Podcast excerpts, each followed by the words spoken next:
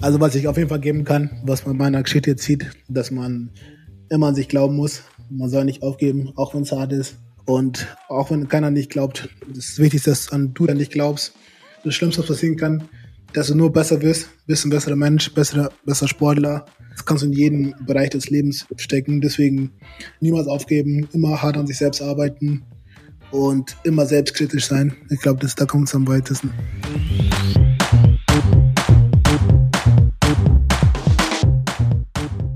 Hallo New York. Hey, äh, ist Köln, hätte ich fast gesagt. Portugal. Jo. Ne? Algarve? Ja, ja. ich, ich mache mein alljährliches Sabbatical, meinen längeren Urlaub in, in Portugal. Ah, dir geht's gut. Dir geht's gut. Ich sehe es dir richtig an. Du hast dieses Portugal-Grinsen im Gesicht. Wir sehen uns ja hier über, über Video beim Vorspann aufnehmen. Ähm, geht's deinen Kids auch gut? Jo, ja, beide im Bett. Aber die haben. Aha, du hast es gut. Die, Nee, also Lilly spielt hier hinter mir, ne? Also falls man hier irgendwie ein, falls hier irgendjemand reinruft oder Türen knallt, äh, das ist heute so, weil schulfrei Warum schulfrei? ist.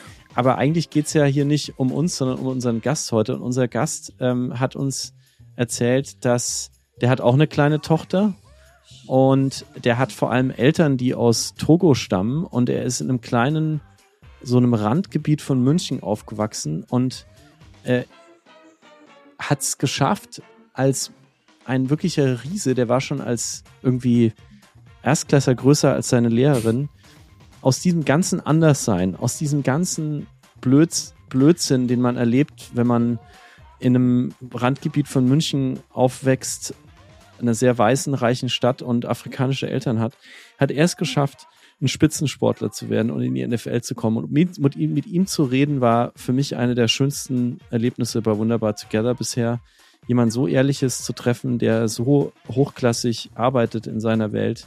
Total krass. Wie hast du David gefunden, Olli? Ich habe David gefunden über Jacob Johnson, über unseren anderen NFL-Gast, ähm, mit dem wir vor ungefähr einem Jahr Jacob, Jacob, JJ, mit dem wir vor einem Jahr gesprochen haben und der hat ihn empfohlen und äh, ich bin so dankbar, auch an der Stelle nochmal lieben Dank, Jacob, ähm, dass du uns auf David gebracht hast ja. und was ich so beachtlich fand, Felix, an, an David war, der hat erst mit 17 Jahren hat der angefangen mit NFL-Sport, also mit Footballsport.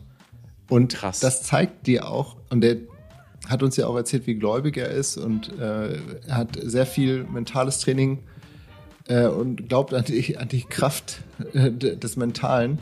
Also was, was der Glaube und ja. der, der Glaube an dich selbst, was der Berger versetzen kann, dass er das noch geschafft hat, in die NFL zu kommen, ich finde es so beachtlich, ich finde es so absurd. Das ist, das, ähm, ich kenne keinen, der mit 17 und er selber anfängt, so einen Sport zu machen. ja auch, ja. man kriegt ja.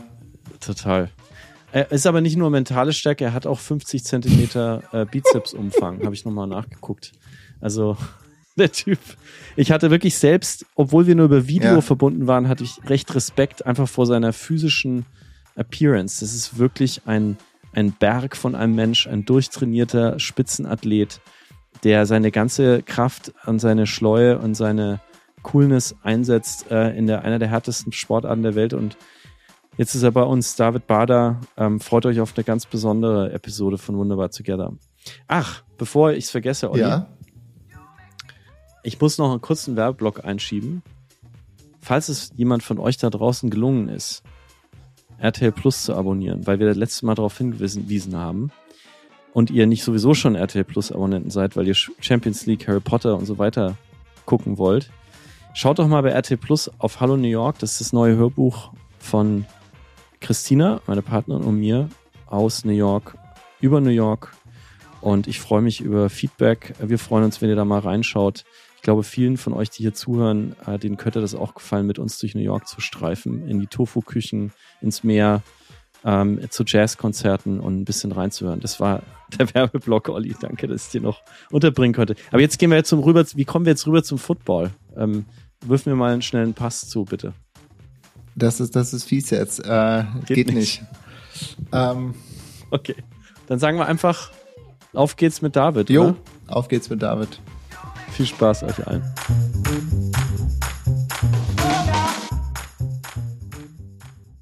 Herzlich willkommen bei Wunderbar Together, David Bader. Schön, dass du da bist. Servus, schön, dass ich hier sein darf. David, du sitzt äh, mit Mikro wo genau? Wo, wo bist du gerade? Ich bin wieder Washington, wieder, wieder am Trainieren und Dreher machen. Washington heißt? Washington, also in der Nähe von DC, von der Hauptstadt. Ah, du bist in, du bist ja in, also, so einer, in so einer Kleinstadt lebst du, oder? Ja, genau, so ungefähr so. So ein Vorort. 40, 45 Minuten weg von DC. Das heißt, Ashburn ist ganz, also wirklich so viele Stunden weg von, von der Facility. Facility heißt äh, Stadion in dem Fall, oder? Ja, nee, wir haben also wir haben ein Stadion und wir haben noch extra ein Tra Trainingsgebäude, wo wir quasi, wo wir uns tagtäglich trainieren und dann äh, und in Dingen haben wir das, äh, die Spiele haben in DC, also quasi die Stunde weg von hier. Ah, okay. Und wie, wie geht's dir heute? Wie war dein Tag bisher? Heute geht's gut. Ähm, habe jetzt meinen Reha hinter mir, äh, muss später nochmal reingehen um zum Lüften und so weiter. Also das, was ich kann. Ähm, ich mache meine frühe Reha komme nach Hause und dann geht, geht's wieder zurück äh, und lifte dann weiter. Was liftest du so jeden Tag? Wie bitte? Was liftest du da so? Also momentan sehr viel Beine und Konditionstraining. Ähm, also alles, was ohne Arm an Beinen geht. Beinpresse und solche Sachen. Sehr viel ähm, Einzelbeinsachen trainiere ich. Und auch sehr viel mit Bindern und so weiter. Wie viele hundert Kilo? Oder Pfund, muss man ja sagen. Ähm, ja, momentan muss ich mit ohne Beine schon ein bisschen schwieriger. Dann ist man so, so 400, 400 Pfund, keine Ahnung. Ja. Ja, 400 noch was, das sind knapp an die 200, glaube ich. Krass. Ähm, Felix, wie viel, wie viel schaffst du denn? Ich schaffe zwei Kinder. äh, das ist alles. Eine vierjährige, eine achtjährige. Mehr schaffe ich nicht mehr. Das sind wie viel Pfund? Ja, ich würde mal sagen, vielleicht so 50 Pfund? 30, 40 Kilo, also sagen wir mal 80, 80, 90. Also so ungefähr ein Viertel von, von David. Das äh, nicht von Davids Lebendgewicht, sondern von dem, was David liftet. Ich weiß gar nicht, da, wie viel David wiegt, weil das muss man schon auch mit einberechnen, David. Wie viel, was ist dein Lebendgewicht? Ähm, so um die 140, 145, so immer so irgendwo da dazwischen. Äh, natürlich kommt es darauf an, wo ich äh, eine Vorbereitung ein bisschen weniger, versuche ich mal ein bisschen eher an die 140 zu kommen. Und wenn es in Saison manchmal verläuft dann alles und dann kurz vor Weihnachten, äh, dann gibt es auch noch Lebkuchen und so weiter und Kekse. Dann geht es eher Richtung 145. Also Kilo, ne? Jetzt nicht Pfund. Ja, ja, Kilo. Ja, okay.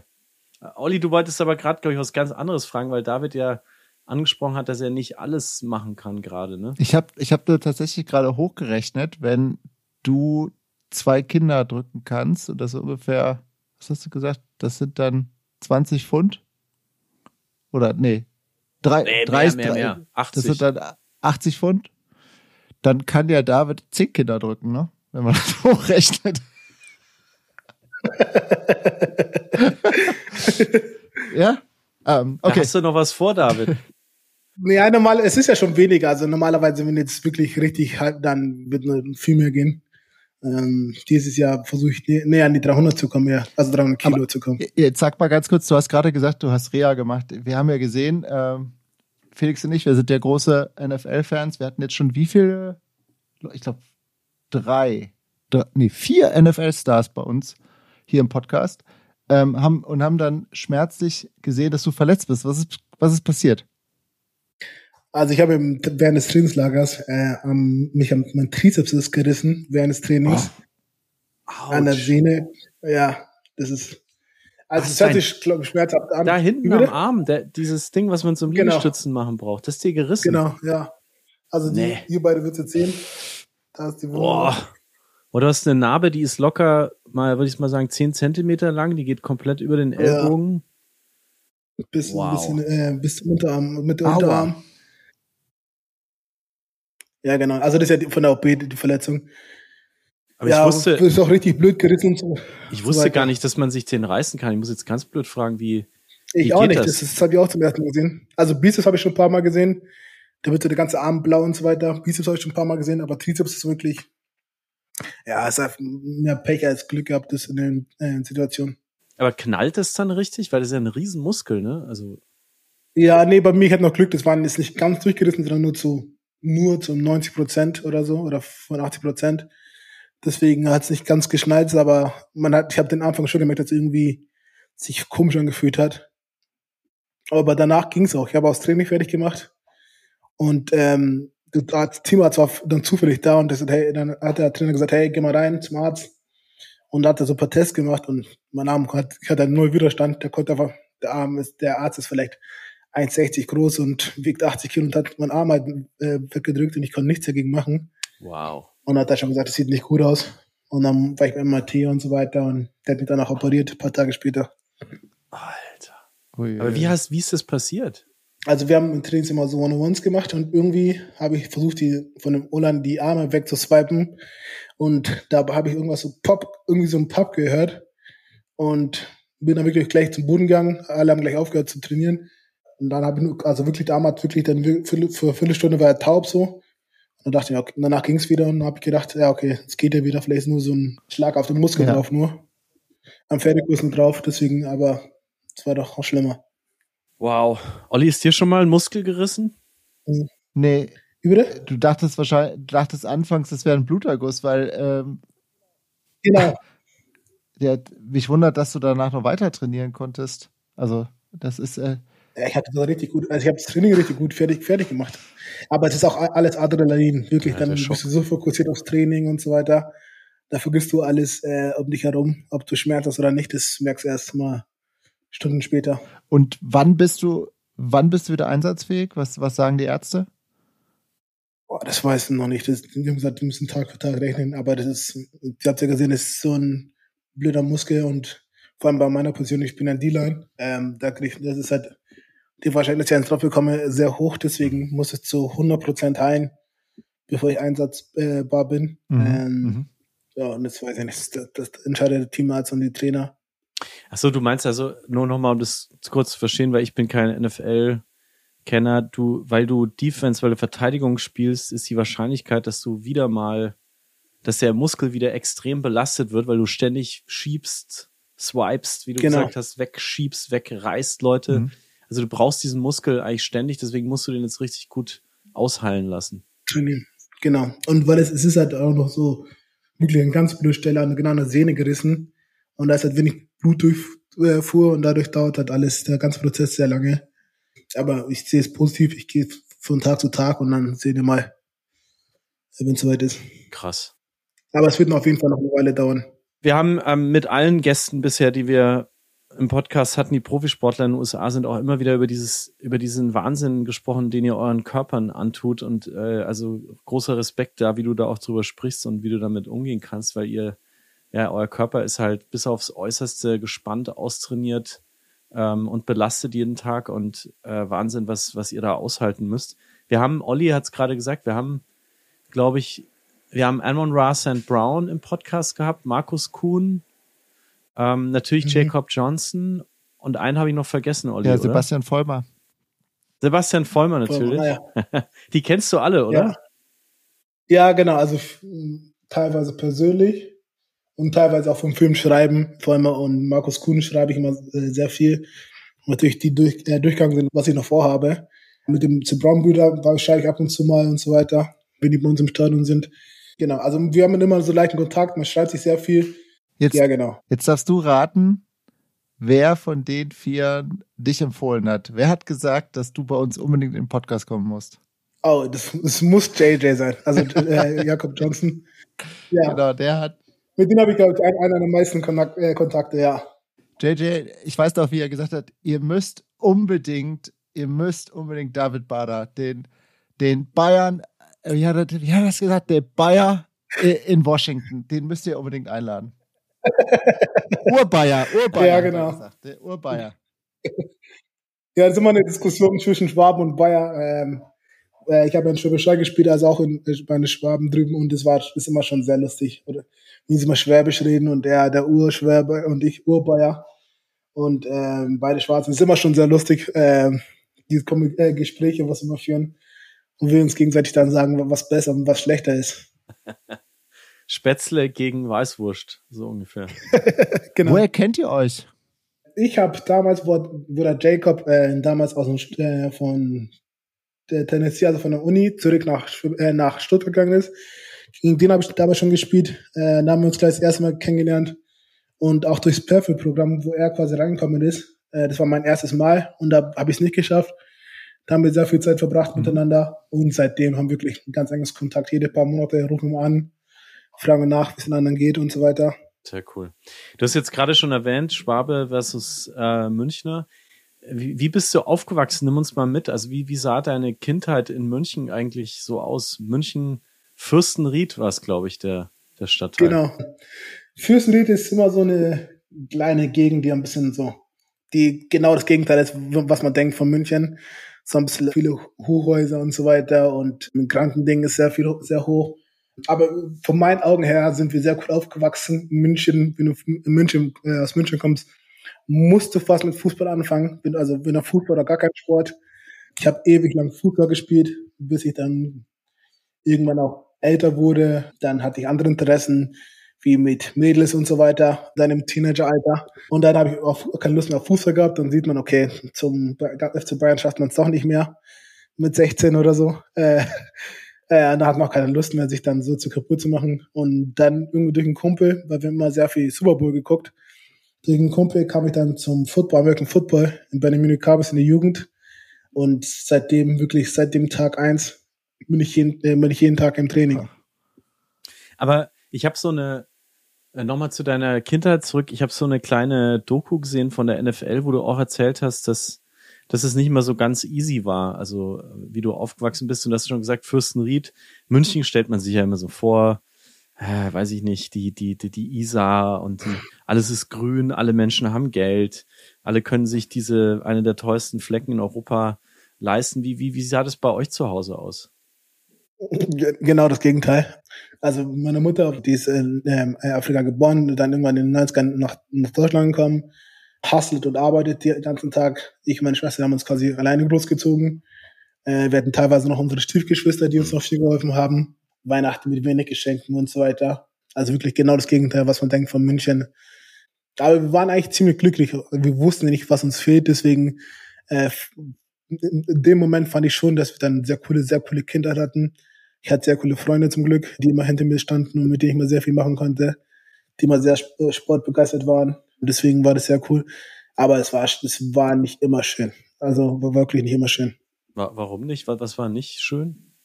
Zum Teil eins. Immer natürlich ist es Bayern. Es sind auch sehr viele, viele rechte Leute auch dabei, die dann gegen, die dich hassen aus Gründen. Nummer zwei, man hat nicht viel Geld, man konnte nicht viel machen. Ich konnte mir dann kein Legoland, das war ungefähr eine Stunde weg. Wir hatten kein Auto, wo wir da hingehen konnten. Ich war erst jetzt vor kurzem, ich glaube vor zwei, drei Jahren, bin ich meiner Tochter zum ersten Mal in Legoland gewesen und ich, wir wohnen da wirklich, ich glaube, eine Stunde weit wow. weg. Ja, da konnte ich zum ersten, also nicht zum ersten Mal leisten, aber zum ersten Mal mich gegangen. Das war schon wirklich immer sehr emotional. Äh, Urlaube konnten wir nicht wirklich machen. Wir waren dann einfach, wir hatten, es gab so einen Ferienpass, dann durfte, konnte man für 15 Euro, musste ich mir irgendwie ansparen über das ganze Jahr lang. Da konnte man im Sommerferien immer in ein Freibad gehen, umsonst dann, das war, also, beziehungsweise für die 15 Euro. Ähm, das war mal sehr cool, sonst ähm, Urlaub, also Urlaube und so weiter gab's nicht. Ich bin zweimal mit meiner Mutter damals nach Afrika gefahren, dann haben wir auch ewig drauf gespart. Ich, meine Schwester und sonst wirklich, ich fange jetzt erst mit meiner Frau an, Urlaub zu fahren. Ich bin jetzt 28, klar, ich war mit 26 zum ersten Mal in Venedig, in Italien. Das sind vielleicht sechs Stunden oder so. Und die ganzen Urlaube hole ich jetzt quasi mit meiner Frau jetzt nach. Ähm, hier die, die, die Standardsachen wie Mallorca, Spanien und solche Sachen, die machen wir jetzt nach. Das gab's halt alles früher nicht. Also ich habe das immer gehört, wie. Wo in Afrika ist deine Mutter zu Hause? Aus Togo. Togo und Ghana. Mein Vater ist aus Ghana. Meine Mutter aus Togo. Das ist in Westafrika. Und was hat sie dann, du hast gesagt, sie hat immer gehasselt, immer gearbeitet. Was, was, was hat sie denn dann gemacht in München? Die, beziehungsweise immer noch, die ist äh, Reinigungskraftfrau dann. Die hat wirklich von abends, von morgens 6 Uhr oder so hat sie angefangen. Stunde in die Stadt reingefahren, kam abends 9 Uhr nach Hause oder so. Und derzeit musste ich mich um meine Schwester kümmern, beziehungsweise Gott sei Dank ist sie selbst, selbstständig gewesen.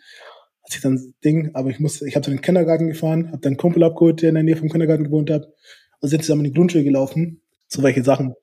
Und dann später, wo ich auf die Hauptschule gegangen bin, ist meine Schwester dann auch alleine in die Schule gegangen. Und jetzt so im Nachhinein denke ich so, wie verrückt es ist. So, wir haben neun Stunden oder zehn Stunden nichts von unserer Mutter gehört, wenn irgendwas passiert wäre. Und damals gab es auch keine Handys. Wenn jetzt irgendwas passiert wäre, hätte sie es erst am Abend erfahren oder umgekehrt. Und dein Dad war, war nicht dabei, so im Alltag, oder?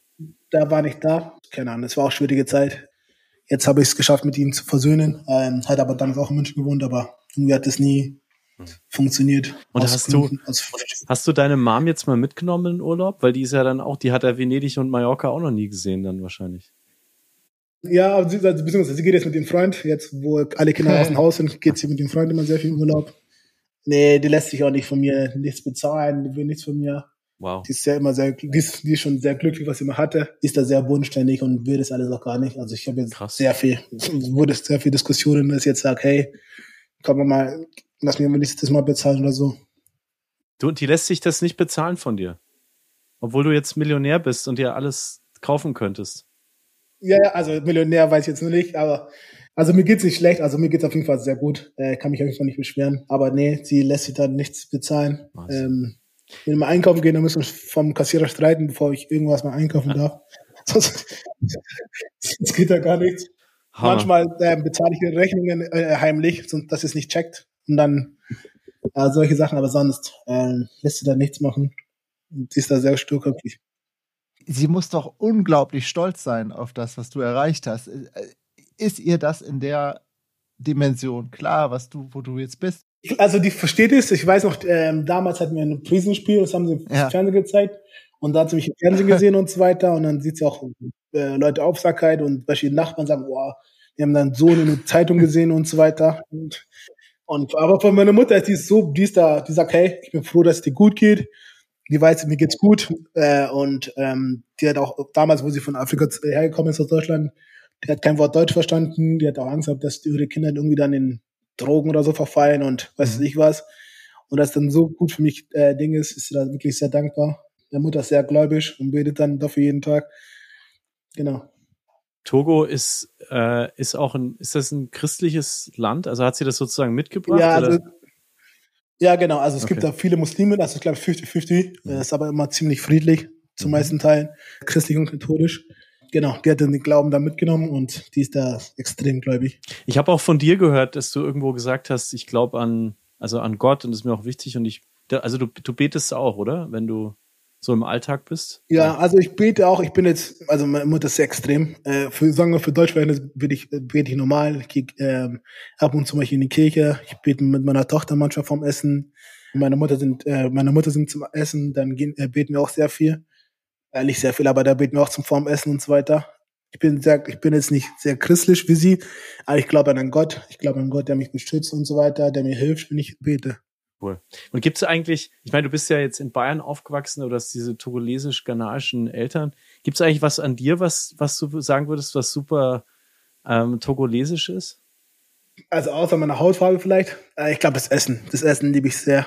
Wir sind da traditionell mit riesen Portionen was ich auch sehr gerne mag, ist halt, wenn wir die Familie mal einladen auf Essen und so weiter. Das macht mich dann sehr glücklich, wenn wir zusammensitzen mit der Familie und wo wir einfach sorgenlos ein, zwei Stunden quatschen können und lachen können und über alte Zeiten reden können. Aber das ist dann nicht Weißwurst und Weißbier, sondern ihr esst dann. Doch, das, doch, das gibt schon, das gibt schon auch. Also, wenn ich mit meinen Geschwistern bin, meine Halbgeschwistern, mit denen treffe ich mich sehr oft. Die sind auch schon mittlerweile Großfamilie und bekommen, haben jetzt Kinder und bekommen Kinder und deswegen. Doch, gibt's auch. Wir sind auch, also zu Weihnachten auch äh, Würstchen mit Kartoffelsalat und solche Sachen gibt's dann öfters mal nochmal Afri afrikanisch. Also ist schon mal ein sehr gutes Mix immer. Der, der Olli nimmt dich gleich noch äh, in deine Kindheit, wenn wir uns dann Richtung, Richtung Football bewegen. Aber ich habe noch eine Frage. Ich habe auf deine Insta geguckt und da hast du vor ein paar Monaten, glaube ich, so ein Bild gepostet, wo, wo du Fitness machst und dein, ähm, ey, du bist echt so krass fit. Also ich meine, es ist vielleicht keine Überraschung als NFL-Profi, aber ist einfach wahnsinnig beeindruckend, wie fit du bist und wie, wie stark. Und ich habe aber auch auf dem Foto gesehen, dass du den, eigentlich den ganzen Oberkörper, glaube ich, tätowiert hast. Also ähm, Brust ja. und, und Rücken und so. Und ich weiß, das ist super persönlich, also gerade wenn es Tattoos sind, die man nicht immer so sieht, aber ich habe mir gedacht, ich frage dich einfach mal, äh, warum? Also warum hast du dir das alles zugelegt? Ich glaube, also ich habe ja kein Tattoo einfach nur so. Es hat immer sehr krasse Bedeutung. Zum Beispiel am Rücken ähm, habe ich einen Schutzengel, der meine Tochter beschützen soll das ist einfach der Gedanken, äh, wo man hat, ich hoffe, hoffentlich passiert nichts was oder irgendwelche Sachen.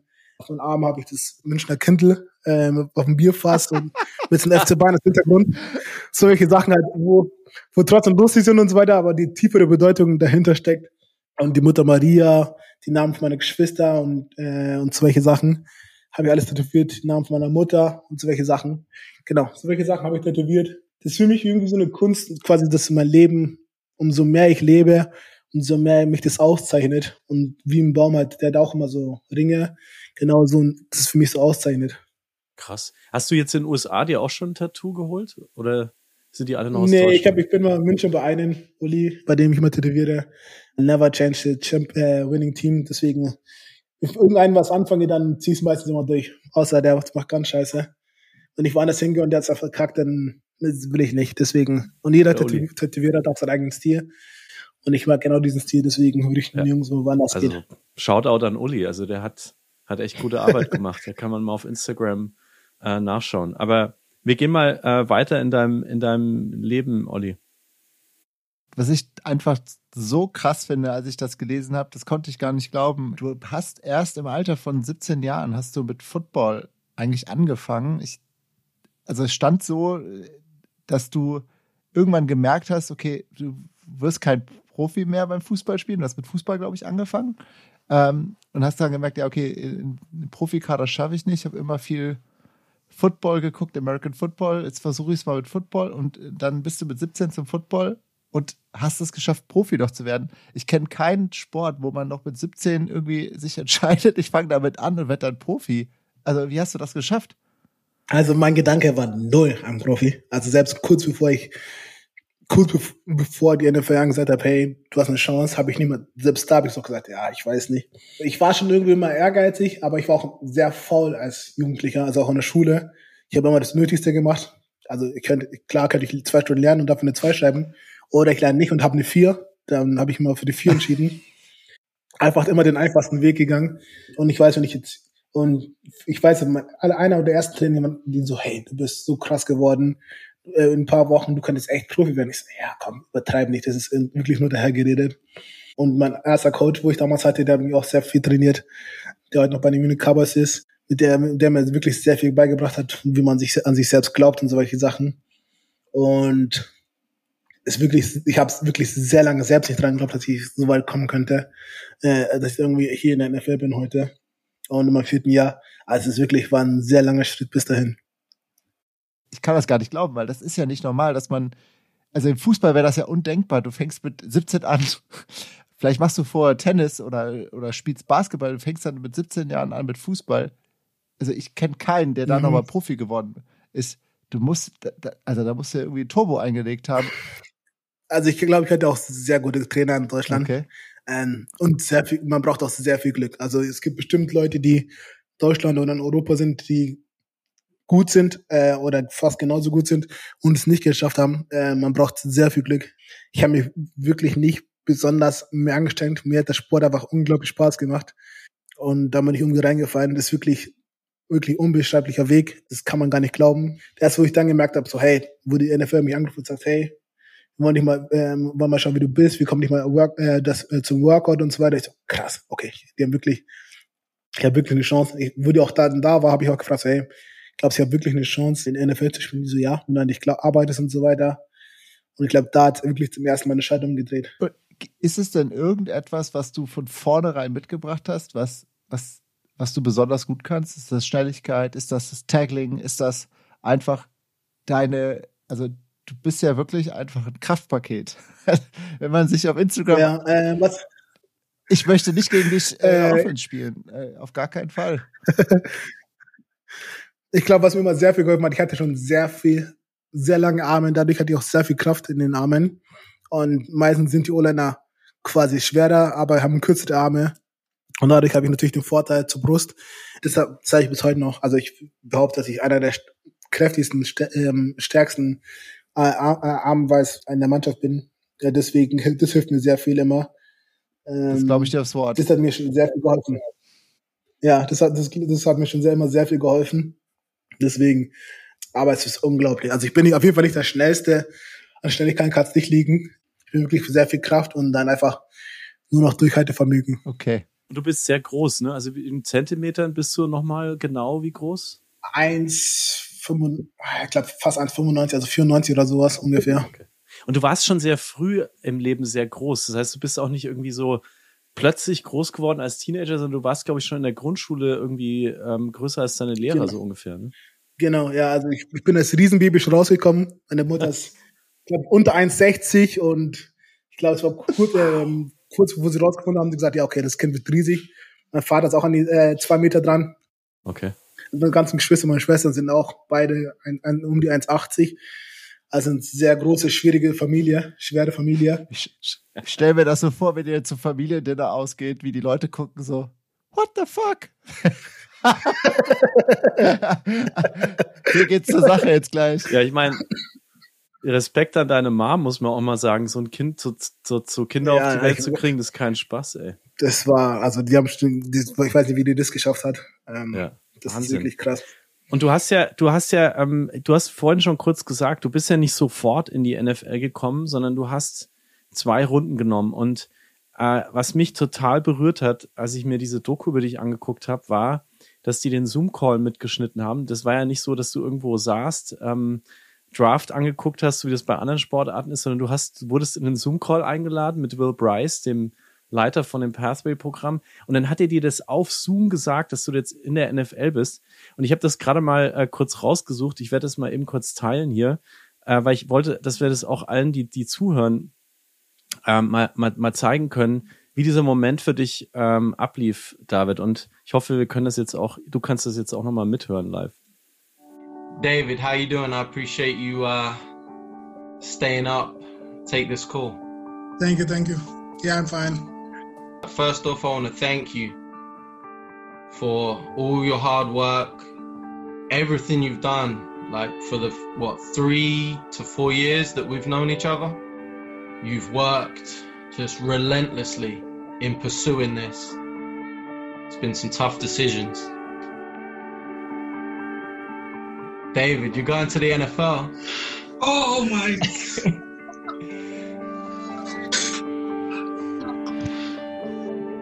Oh. Okay. You did it, David. Oh, fuck. Thank you, thank you. it's all you. I worked so hard for this moment. It's crazy. We know. David, you did not give up. You didn't give up.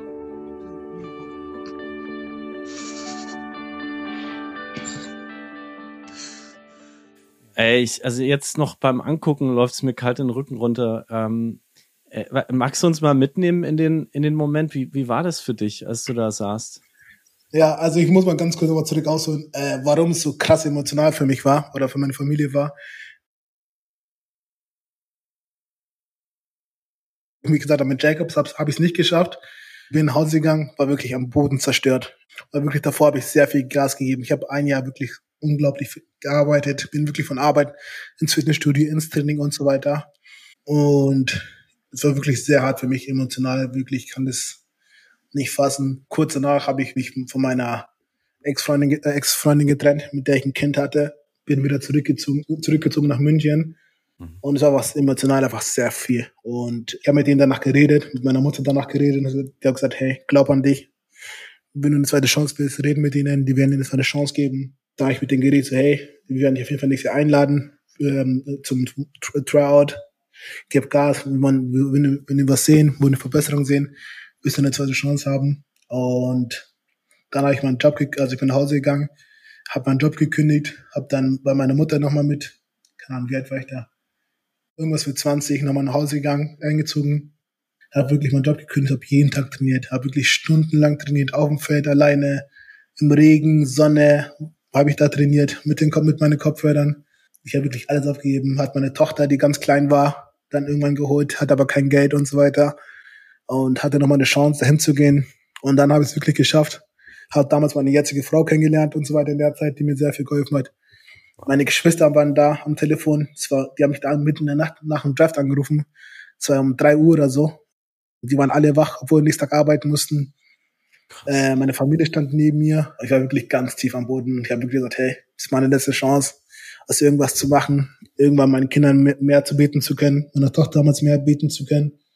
Und ich habe wirklich dann mit dem Gedanken habe ich jeden Tag trainiert, ein Jahr lang wirklich ganz alleine. Bin nach Schwäbischei gefahren, mitten in der Nacht, bin am Bahnhof gewesen. Ich den letzten Zug verpasst habe, habe ich halb im Bahnhof geschlafen und so weiter, für Stunden lang. Und das war die ganze Emotion, sind von heute auf morgen dann gesagt, hey, du hast es geschafft. Äh, das war krass, wirklich. Ähm, ich kann es nicht glauben. Ich muss noch mal ganz kurz fragen, so ein Pass, Pathway-Programm heißt das, oder? Oder Pathfinder? Genau, Pathway. Pathway, genau. Das ist dann, mhm. das ist sowas wie eine Live, so ein Live-Training vor richtigen Leuten. Also du trainierst vor denen und die schauen dir zu, oder? Das, das, so kann man sich das vorstellen. Beziehungsweise, ja, also man hat so ein Tryout davor in Deutschland oder in London meistens und dann kommen davon bestimmt so 50, 60 Leute aus der ganzen Welt, aus ganz Europa, die überall gespielt haben, von GFL wirklich überall und davon kommen 11, 12 ins Programm, mit dem fliegt man nach Florida. Da trainiert man für drei Monate, man trainiert wirklich wie ein Profi. Da sind NFL-Coaches, mit denen du Meetings hast und so weiter, die dir Football genau erklären. Taktiken, Playbook musst du da lernen und so weiter.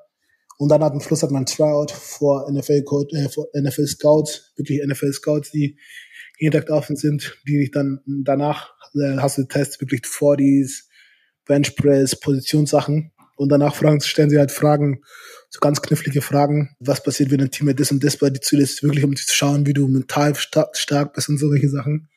Um zu sehen, ob du wirklich bereit bist für die NFL.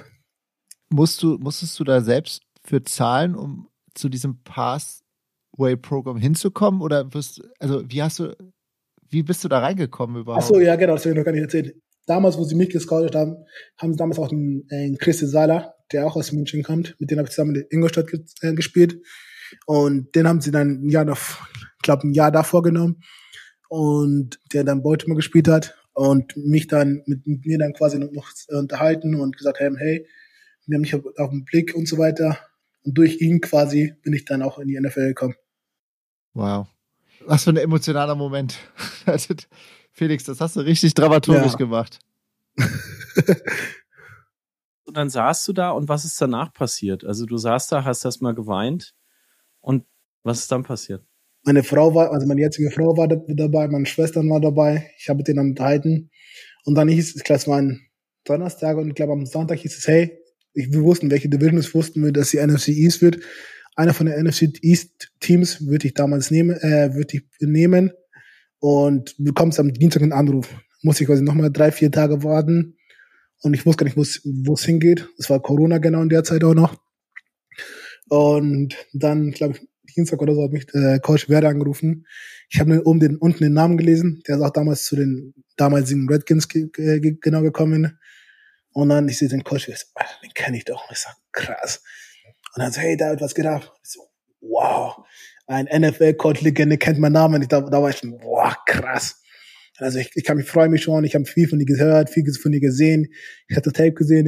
Jetzt, ich, wenn du zu weit zurückkommst, kommst du gleich jemand aufhörst und ich zeige dir, wo dann du arbeiten musst und so weiter. Und ich so, wow, das ist NFL-Coach, der kennt meinen Namen, der will mit mir arbeiten. Das war wirklich, also von da aus ist wirklich ein Traum gewesen. Krass. Und wann hattest du dann deinen ersten Vertrag in der Hand? Wirklich? Dann meinen ersten Vertrag, dann kam Corona. Klar, ich bin im Juni nach Washington geflogen, musste in Quarantäne und so weiter. Ich glaube, im Juli habe ich meinen ersten Vertrag unterschrieben vom Rookie Minicamp. Da habe ich den ersten Vertrag unterschrieben das war auch krass, ganz krasser Moment. Das war unglaublich. Ja, warst du da alleine in einem Zimmer oder wie, wie muss man sich das vorstellen? Ja, also ich war alleine im Zimmer. Also nee, es ist immer der Jam Manager, mit, der muss immer dabei sein beim Vertrag unterschreiben. Habe ich ihn gebeten, dass er mit mir ein Foto, äh, ein Foto für mich macht und so weiter. Ja, es war schon krass.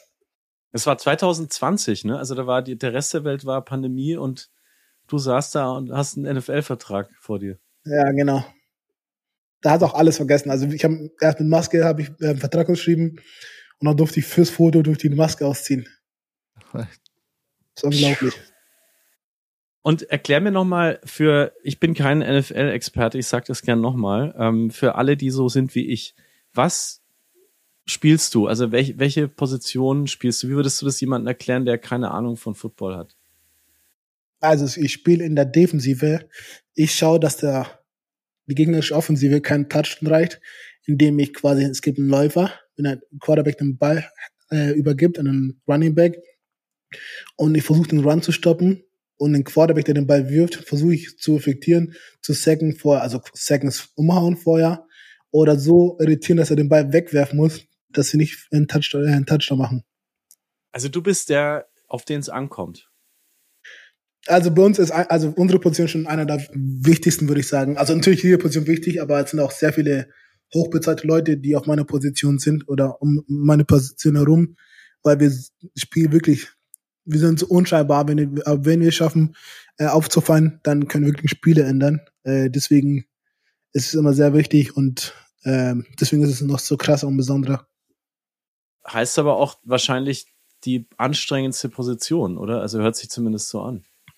Ja, man muss, man darf halt nicht, das, das Schwierige ist, man muss halt sehr kräftig sein, also man darf, man muss wirklich stark sein, man darf auch nicht zu langsam sein und man muss eine halbwegs gute Kondition noch haben, weil du da wirklich jedes Spielzug 100% geben musst. Du musst wirklich wie Sprinter aus dem Startblock rausspringen, du musst Leute attackieren, du musst, keine Ahnung. Die Defense. 160 Kilo. Defense wins genau. Championships. Genau. Das ist immer das ist unsere Devise, ähm, seitdem wir noch hier sind. Du musst 160 Kilo äh, zur Seite schubsen und so welche Sachen. Und das innerhalb von vier Sekunden, dafür hast du Zeit. Deswegen musst du, ist schon immer sehr anstrengend. Swipen hast du vorhin gesagt, so was wir auf dem iPhone machen, machst du so mit so 180 Kilo. Ich mach quasi, genau. Total krass. Ich glaube, der Sebastian Vollmer, Olli, hat uns damals gesagt, das fand ich so beeindruckend, ähm, Football ist Rasenschach mit den besten Athleten der Welt. Ich glaube, so ja. irgendwie hat er das ausgedrückt. Mhm. Also ja.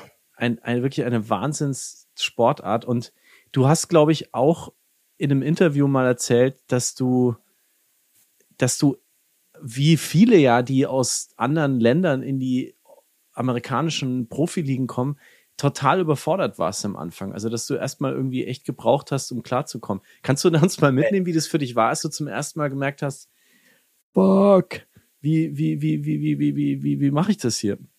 Das ist verrückt. Also ich weiß, mein allererstes Training, da hatten wir so ein bisschen so Konditionstraining und der Konditionstest uns schauen, ob, ob unsere Kondition reicht, weil wir haben ja sehr lange Pause dazwischen. Hey, da, da bin ich schon fast umgekippt. Das war wirklich, da hätte ich eine Woche lang Pause gebraucht. Und dann war man so, oh ja, und jetzt haben wir äh, Training. Ich so, ey, wie soll ich das überleben? Ich war schon mal erst beim Ding schon fertig. Und dann auf einmal hieß es, dass wir noch Training haben. Ich, ich hab's, ich hab's nicht geglaubt. Und alle schreien und irgendwo laufen Leute rum und so weiter.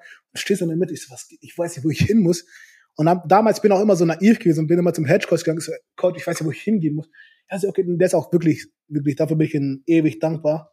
Er hat mir sehr viel geholfen. Und obwohl er ganz wichtige und andere Sachen zu tun hat, Gott, ich weiß nicht, wohin gehen muss. Ja, geht darüber. Da habe ich meinen Ding-Coach kennengelernt und so, und los, und da musst du schnell runter. Und das hat alles wirklich unglaublich schnell. Du stellst dich auf und schreien irgendwelche Leute rum, auf einmal geht's los und du weißt nicht, was losgeht. Und du stehst in der Mitte, ich so, was geht denn jetzt ab? Und dann schubst sich einer von links, da kommt einer von rechts, da läuft sich einer um und so weiter. Das ist wirklich, du stehst in der Mitte wie so ein äh, verlorener Tanz, aber am Tanzen und der nicht die Schritte weiß. Du weißt nicht, also die ersten Dinge, ich hatte, ich war nie auf dem College, deswegen viele, die auf dem College waren, hatten es ja so oder so ähnlich schon mal gesehen. Und ich bin wirklich frisch aus Deutschland gekommen, habe das wirklich nur als Hobby gemacht und so weiter. Und dann kommst du da hin und alles, alle spielen da um ihr Leben. Weil das ist halt deren Job. Deren Job kann halt jeden Tag vorbei sein. Und genau mit diesem Hustle spielen halt alle Menschen und ich komme da rein, weiß nicht mal, was es wirklich geht, was ich machen soll und nichts dann kommst du ein riesen Playbook hin und du, und, und du so, ja, bis morgen lernst du diesen, diesen Seiten. Und ich habe, wie gesagt, in der Schule habe ich nie gelernt. Ich wusste nicht, wie man richtig lernt. Und auf einmal kommst du viele äh, Spielzüge, die du bis morgen in- und auswendig kennen musst. Das war wirklich. Aber nochmal für mich als Nichtkenner, Playbook, ist es ein echtes Buch oder was? Also es gibt, also ganz früher ist was ein Buch und seitdem hat es auch den Namen. Da hat man wirklich wie so eine riesen Bibel bekommen und auf dem Tisch und sagt, hey, hier lernen das mal alles auswendig bis morgen. Ähm, jetzt ist halt natürlich alles digital auf dem Tablet. Das ist quasi die Spielzüge. Jede, jede, jedes Spielzug, jeder, beim Spielzug hat jeder seine Aufgaben und so weiter. Und je nach Spielzug, je nach äh, Gegner ändert sich halt immer die Aufgabe. Wow. Krass, ey. Jetzt ist es ja so, dass ziemlich viele Leute auf deiner Position sind, die auch gut sind ähm, und die es dir nicht einfach machen, auch Spielzeit zu bekommen. Ich glaube, du hast in, noch, noch einen Großteil auf der Bank gesessen. Wie viel Spielzeit hattest du letztendlich eigentlich bei den Spielen, jetzt in der Nichtverletzungsphase? Also es gibt ja Vorbereitungsspiele. Man kann sich auch mal so vorstellen, wie, wie bei, ähm, wenn die neue Saison anfängt. Und dann sind ja auch bei, bei Bayern zum Beispiel sehr viele Leute, sehr viele junge Spieler, die dann in der Vorbereitungsspielen mehr Zeit, Spielzeit äh, bekommen, sich zu beweisen. Und dann gibt's irgendwann, wenn es ja Richtung Champions League geht, und dann quasi äh, kann man es vergleichen bei uns äh, wie die Spiele, dann spielen halt die jüngeren Leute eher weniger mhm. oder fast gar nicht, wenn überhaupt. Also richtig, wie das Vergleich mit Wiener Champions League, habe ich rela also noch relativ wenig Spiele. Ich glaube, ich habe so zwei, zwei oder drei Spiele gespielt. Mhm. Und da hatte ich schon sehr viel Glück, dass sich dann irgendeiner verletzt. Und dann habe ich durfte ich mehr spielen. Ich hatte aber im Durchschnitt vielleicht so 30, so 30, nee, 15 Spielzüge bis 20, was die, die Defense hat vielleicht so 60 pro Spiel. Also ein Drittel habe ich da schon gespielt, ich, was eigentlich sehr viel ist für einen, für mich. Ja, wie gesagt, es ist einfach, man muss einfach sehr lang hassen und sich durchsetzen, dass du irgendwann eine Chance bekommst. Jetzt haben wir ja dich durch ganz verschiedene erste Momente so begleitet. Also der erste Moment, wo du Football entdeckt hast, der erste Moment, wo die NFL dich entdeckt, der erste Moment, wo du weißt, jetzt habe ich es geschafft der, das erste Training, also ich echt gerade, ich habe echt mitgelitten, als du es erzählt hast. Wie war denn der erste Moment für dich, als du dann aufs Feld gelaufen bist und plötzlich irgendwie tausende Leute brüllen um dich rum und du weißt, du hast jetzt ein, auch noch eine gegnerische Mannschaft, wo auch alle um ihr Leben spielen, äh, vor dir. Wie, wie war das? Also mein allererstes Franchise-Spiel, das war gegen Jacob auch noch damals. Das war noch mal eine lustige äh, Geschichte. Oh, wow. Das war schon krass. Wir haben in Boston gespielt und wir sind mit, man fährt dann vom Flughafen, fährt man mit so einer Buskolonne mit Polizei und so weiter Richtung Hotel. Und da standen wir und haben die Gegner schon mit dem Mittelfinger aus dem Fenster gezeigt und ich so, krass. Das ist eine ganz andere Welt. Also wirklich, äh, und ich, und ich meine, es ist nur ein Freundschaftsspiel gewesen. Da testen die, die Trainer aus, wie die Leute sind, wie die jungen Leute sind, wie ich gesagt habe. Und die, dann hat man so einen Grundhass schon und kommst ins Stadion rein, zieh, also ziehst dich an, dann wärmst du dich auf und siehst du Tausende von Leuten, sind 60.000 Leute vor dir beim Freundschaftsspiel und schreien dich an, buhen dich aus und so weiter und sitzen an, und du sitzt an der Seitenlinie und versuchst dich im Spiel zu bleiben. Da sitzen Leute, die dir und sagen, du bist scheiße. Dann sagen seine Nummer und sie sagen, hey, David, da steht da hinten auch der Name drauf, sagen, Pada, du bist scheiße und so weiter Sachen. Äh, das war wirklich so krass. Und das ist die NFL. Und das ist so krass. Und das ist nur ein Freundschaftsspiel. Und damit allererstes richtige Spiel, das war zu Hause. Ich habe da drei Jahre lang auf meine Chance gewartet. Und es war kurz vor Weihnachten. Meine Familie war so ist extra zum ersten Mal nach, äh, nach Amerika geflogen wegen mir. Und einen Tag vor dem Spiel habe ich, ähm, hab ich äh, für Madrid Vertrag unterschrieben, dass ich spielen darf die restliche Saison. Wir haben noch zwei Spiele und es war auch ein ganz wichtiges Spiel. Wenn wir das Spiel gewinnen, äh, haben wir, kommen die Playoffs und so weiter. Und dann habe ich meiner Familie gesagt, dass ich wirklich spielen darf nach drei Jahren endlich. Und dann sitzt du da und ganze Leute machen Interviews und da hatte ich auch mein legendäres Bild, wo man nicht Lederhosen anhatte. Dadurch äh, natürlich ist es noch ein bisschen noch viraler und noch mehr auf, auf, Aufmerksamkeit auf mich gegangen. Das war wirklich krass. Und dann sitzt du da vor noch mehr, ich glaube damals, ich glaube, wir haben jetzt 85.000 oder ich bin mir nicht sicher mit der Nummer, äh, Leute vor dir. Äh, und du darfst erstmal im Spielfeld treten. Meine Familie hat mich aus dem Deutschland aus dem Fernsehen gesehen. Ähm, die haben dann, die Amerikaner haben über mich geredet, über meine Story und so weiter, dass ich jetzt eigentlich hier spielen darf, was für einen krassen äh, Weg ich gemacht habe. Und dann denkst du so krass, und die ganzen Fotos ja. und so weiter. War wirklich, wirklich krass, war wirklich atemberaubend. Also jetzt bist du aktuell verletzt. Es ist, es ist wahrscheinlich für dich ähm, eine super schwierige Zeit. Du musst jetzt erstmal gesund werden wieder. Und dann musst mhm. du auch so gut werden, dass du quasi de, die, die Person, die gerade auf deiner Position spielst, eigentlich ausrangierst oder es schaffst, halt besser wieder als die zu werden. Was hast du dir selbst für einen Plan gestellt? Also, wie, wie kommst du da wieder rein? Also, wie gesagt, ich, ich, obwohl ich jetzt noch verletzt bin und ich glaube, meine Verletzung wird noch eine Weile dauern. Also, die nächsten paar Wochen wird es noch nichts mitspielen. Ich muss aber auch sehr viel haben. Ich habe ich hab schon so weit einen Weg gehabt, das was unmöglich ist eigentlich, was also kein Leute, das ist krasser als ein Lottogewinn für mich. Deswegen mache ich mir dann nur nicht so riesen Gedanken. Äh, meine Zeit wird ja kommen. Ich brauche auch für nächstes Jahr einen neuen Vertrag und so weiter. ich bin mit meiner Agent schon ähm, Ding diskutieren. Die sind mal mit Teams am Schreiben und so weiter. Deswegen, ich mache mir da noch keine Sorgen. Ich versuche jetzt mal das mit Arm das Wichtigste ist. Weil Football ist ja trotzdem nur Football und am Schluss habe ich trotzdem noch Familie und so weiter. Und ich muss halt mal schauen, dass mein Arm wieder voll gesund ist und dass ich damit gut leben kann, bevor ich äh, am Fußball weiterdenke. Okay. Du lebst jetzt mit deiner Partnerin, mit deiner Frau, kann man das sagen? Ehefrau, habt ihr geheiratet mhm. oder? Ja, wir sind verheiratet, ja. Und deine und eure deine Tochter, ihr lebt jetzt auch zusammen in den USA. Also die sind nicht mehr in Deutschland, sondern die hast du rübergeholt. Nee, also meine Tochter, die ist noch in Deutschland, die lebt noch bei der Mutter. Ach so. Okay. Und äh, mit meiner Frau quasi, ja genau. Die ist jetzt, beziehungsweise sie, sie arbeitet auch teilweise in Deutschland. Deswegen bin ich ist öfters mal hier, aber nicht durchgehend. Wow, aber wie machst du das? Also ich habe selber in der Pandemie, waren wir eine Zeit lang getrennt. Ich habe zwei Töchter. Ähm, ich fand das echt, war echt eine schwierige Zeit. Wie, wie, wie machst du das? Also Olli und ich haben auch Kinder, die so im Alter von deiner Tochter sind. Wie, wie, wie schaffst du das da, den, die Kontakt zu halten und so mitzukriegen, wie ihr Leben läuft und so? Also natürlich sehr viel telefonieren. Wir telefonieren, glaube ich, jeden, mindestens jeden zweiten Tag. Hm. Die ist jetzt in meine Schule gekommen. Das war sehr aufregend. Dann habe ich durch meine Verletzung ähm, habe ich auch meinen Coach gefragt, ob ich äh, zur Einschulung kommen durfte. War ich bei der Einschulung dabei, was was was wenn es normale Saison wäre, hätte ich nicht nicht machen hätten können. Also war mein Glück in Unglück. Mhm. Dadurch auch sehr viel schreiben und wir schauen auch, dass immer sehr viel, jetzt wo sie jetzt Ferien hat, dann irgendwie eine Fähre vorbeikommt. Genau, dass eine Fähre vorbeikommt. Die war schon zweimal hier in Amerika, also gefällt auch ziemlich lustig. Dadurch lernt sie auch, hat sie auch mehr Begeisterung, Englisch zu lernen. Also es mhm. hat sehr viele Vorteile. Super cool. Ich weiß ja, dass, also wir wissen, Felix und ich haben ja jetzt mit den verschiedenen Footballspielern gesprochen, so, die, ich glaube, speziell auf deiner Position habt ihr dreieinhalb Jahre, also die man da spielen kann. Danach ist, ist der Körper so geschunden worden. Ja.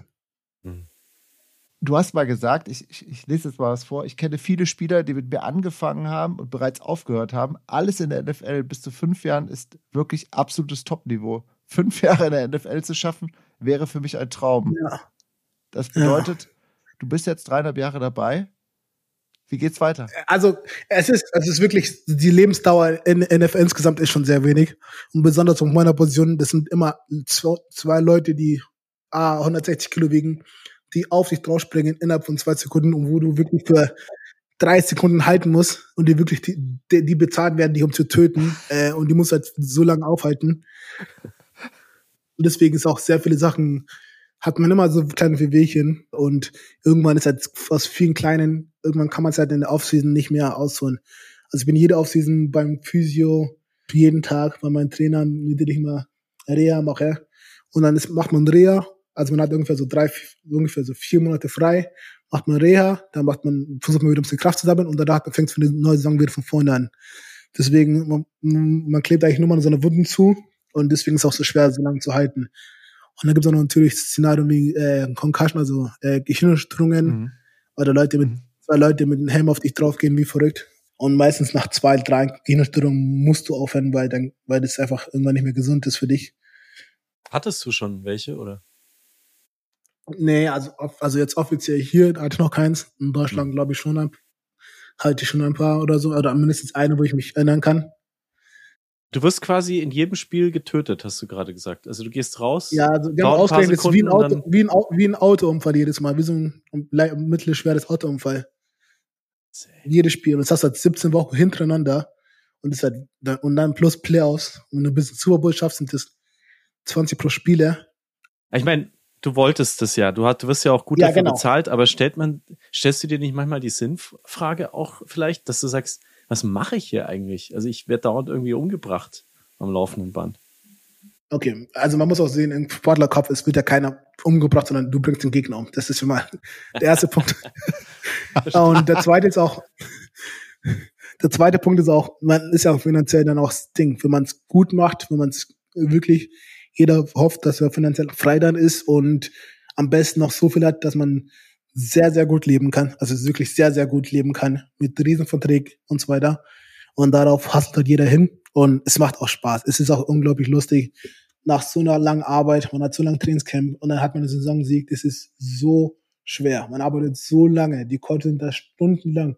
Von morgens bis abends sind die Coaches drin, schon tapern, was könnte man besser machen, wenn man dann gewinnt. Das ist so eine Erlösung und es ist so schön zu gewinnen. Und nach diesem Gewinn, dieses Gefühl zu gewinnen, dann ist die Saison, dann ist die Woche so krass. Die Woche macht so viel mehr Spaß, wenn man gewinnt. Ähm, deswegen ist NFL auch verlieren wirklich genauso, das Gegenteil auch genauso schlimm. Deswegen ist auch, macht es auch Spaß zu gewinnen.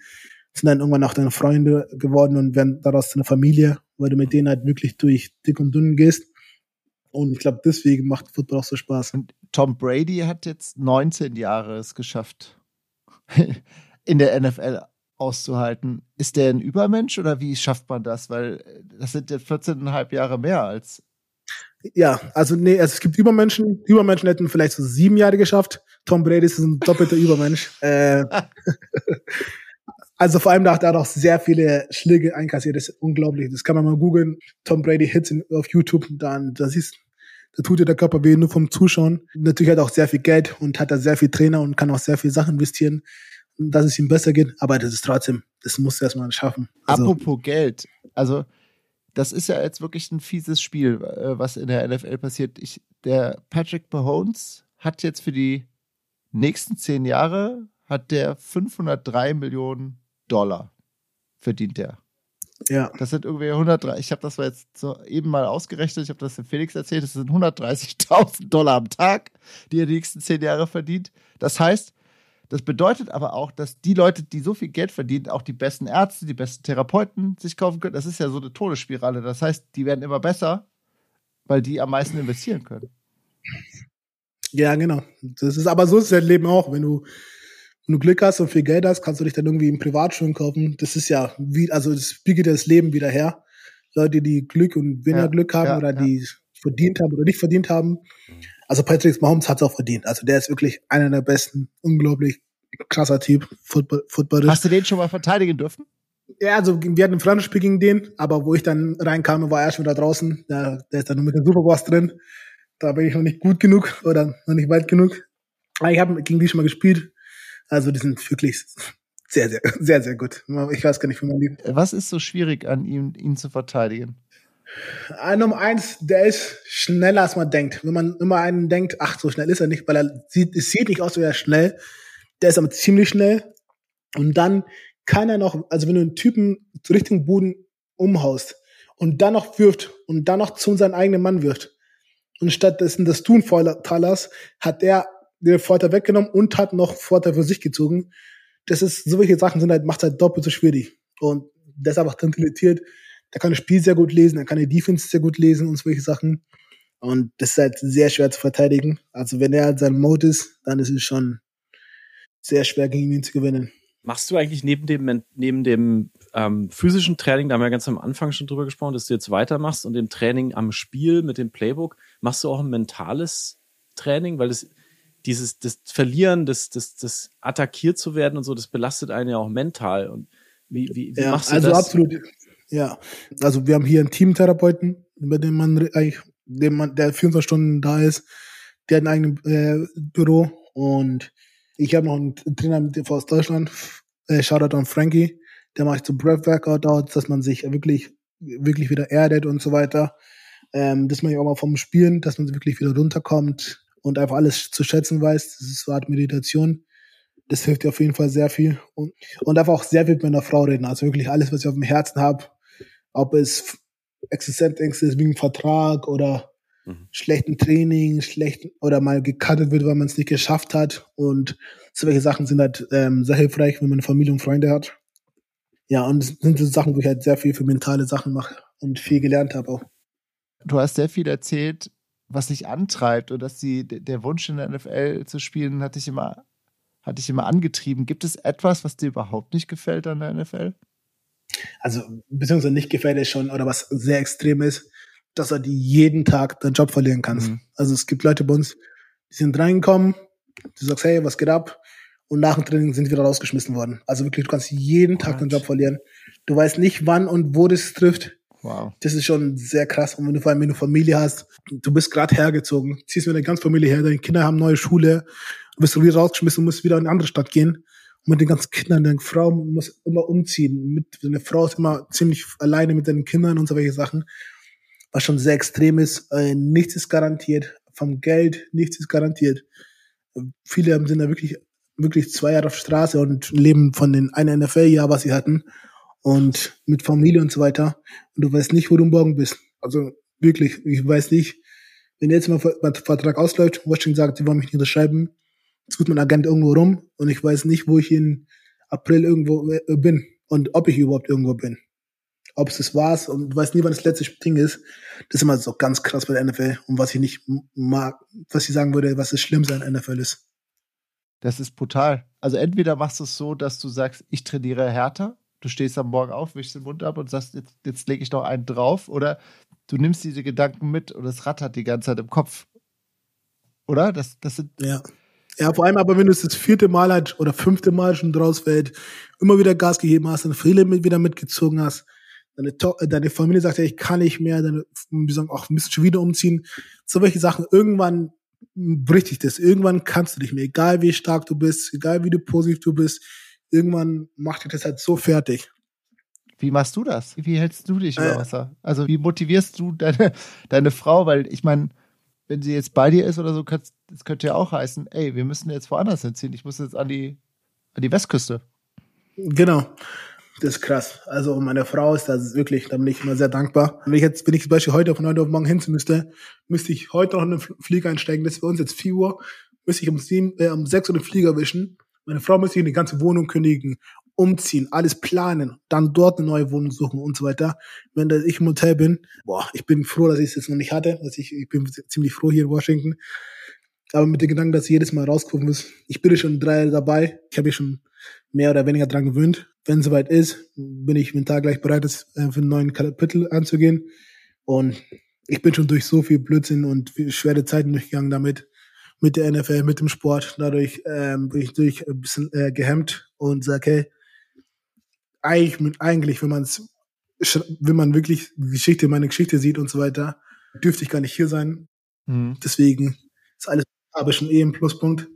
Und wenn es irgendwann vorbei ist, ist es unglaubliche Geschichte. Meine Kinder werden auf YouTube gehen, können meine Geschichte lesen und ähm, ich glaube, darauf kann ich immer sehr, sehr stolz sein. Nein, David, die hören den Podcast. Die hören den Podcast. Oder den, den Podcast werden hören. Sehr gut, Olli. Was wir eigentlich immer im Podcast fragen ist, weil es, ich bin seit über zehn Jahren weg, ich lebe in New York mit meiner Familie. Ähm, und ich finde es immer ein super spannendes Thema, wie sich so der Blick auf, auf Deutschland, auf die Heimat dort verändert, wenn man weggeht. Weil das macht ja ganz viel mit einem. Ähm, wie ist, wie ist ja. das bei dir? Also wie, wie guckst du jetzt zurück? Manchmal, wenn ich nach München zurückfahre und dann sehe ich, ach, ich habe ein neues Gebäude hingebaut oder so, das finde ich dann immer so krass beeindruckend. Oder wie, wie die Innenstadt sich verändert, vor allem in München verändert sich ja gefühlt jede zwei Jahre ist alles komplett neu und neue Geschäfte und auch viele Orte kenne ich schon gar nicht mehr. Also so die ganzen heißen Spots kenne ich gar nicht mehr. Da muss ich immer auch rumfragen, hey, so gibt's was Neues, gibt's neue coolen Sachen, was man macht, ausprobieren machen äh, muss und so weiter. Früher wüsste ich sofort alles, wo wir dann, wo ich dann meine ersten Jahre, wo ich dann noch ein bisschen gesagt habe, hey, ich gehe noch bis ab und zu mal feiern. Ich kannte den ganzen Clubs, die ganzen neuen kannte ich nicht mehr. Gott sei Dank mittlerweile habe ich da eh keine Lust mehr drauf, aber das war schon eine krasse Umstellung für mich. Hm. Aber Wie auch wenn warst du Familien. Sorry, äh, da, Familien? Sorry, habt ihr unterbrochen. Familienfeier. Also ja, und auch Familiengeburtstage, Weihnachten teilweise habe ich nur allein mit meiner Frau gefeiert. Und Geburtstag kannst du dabei sein, Taufe, solche Sachen kannst du halt vieles nicht dabei sein. Das ist immer schon, schon sehr krass. Wie oft bist du denn in Deutschland gewesen, seit du umgezogen bist überhaupt? Ich, also ich fliege jedes Jahr mal zurück für eine Zeit lang, für zwei, drei, Mo für drei Monate ungefähr oder drei, vier Monate. Ah, okay. Und dann quasi, wir haben ja zwei Wohnungen, also einmal hier und einmal in München. Ah, okay. Und in München äh, Fürstenried oder wo bist du in München zu Hause? Ja, genau, da in der, in der Umgebung bin ich da noch zu Hause. Also in meiner ah. eigenen Wohnung.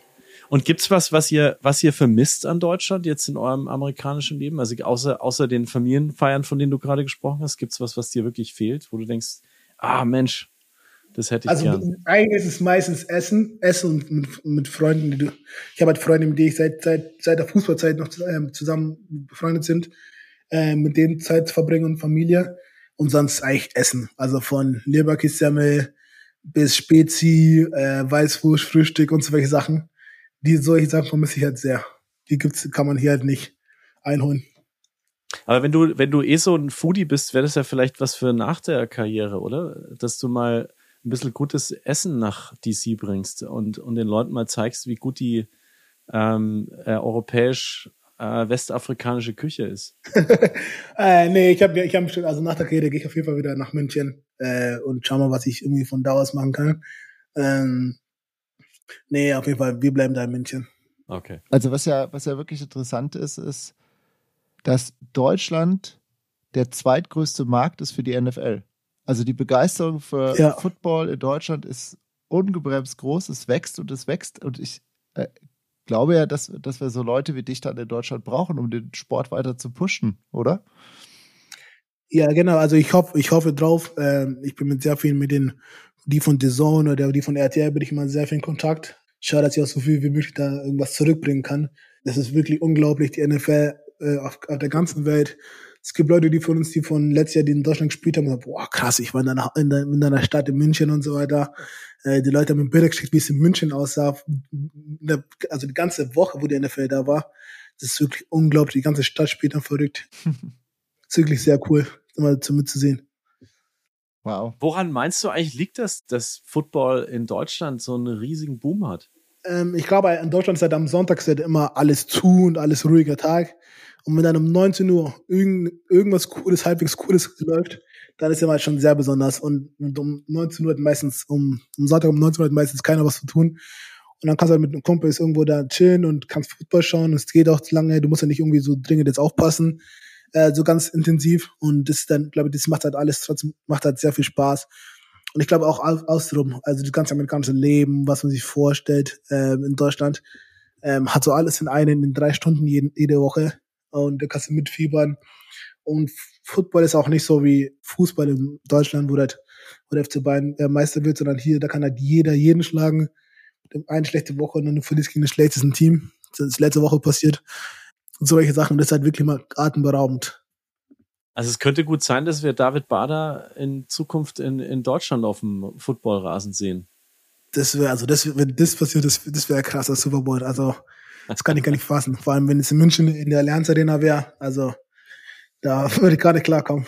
Es sind doch jetzt wieder zwei Spiele der NFL, oder? Am 4. November ist, glaube ich, eins und ähm, Ja, genau.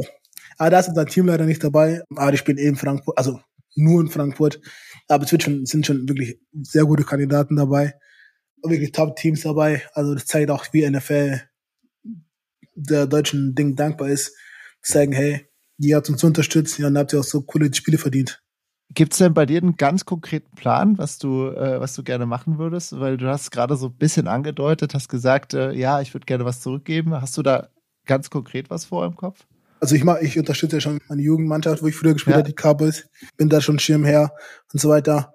Und sonst, puh, das weiß ich nicht. Irgendwas jetzt vielleicht mit Adele oder mit Zone irgendwas machen dann später. Wie die anderen das machen, äh, kann ich mir dann vorstellen. Aber was genau das? Ich finde das so cool, weil, also, äh, Dennis Schröder macht das ja auch mit den Basketball-Löwen, glaube ich, aus Braunschweig. Dann Jacob Johnson macht das auch, ich glaube, mit den Stuttgartern, ne? Die unterstützt er auch.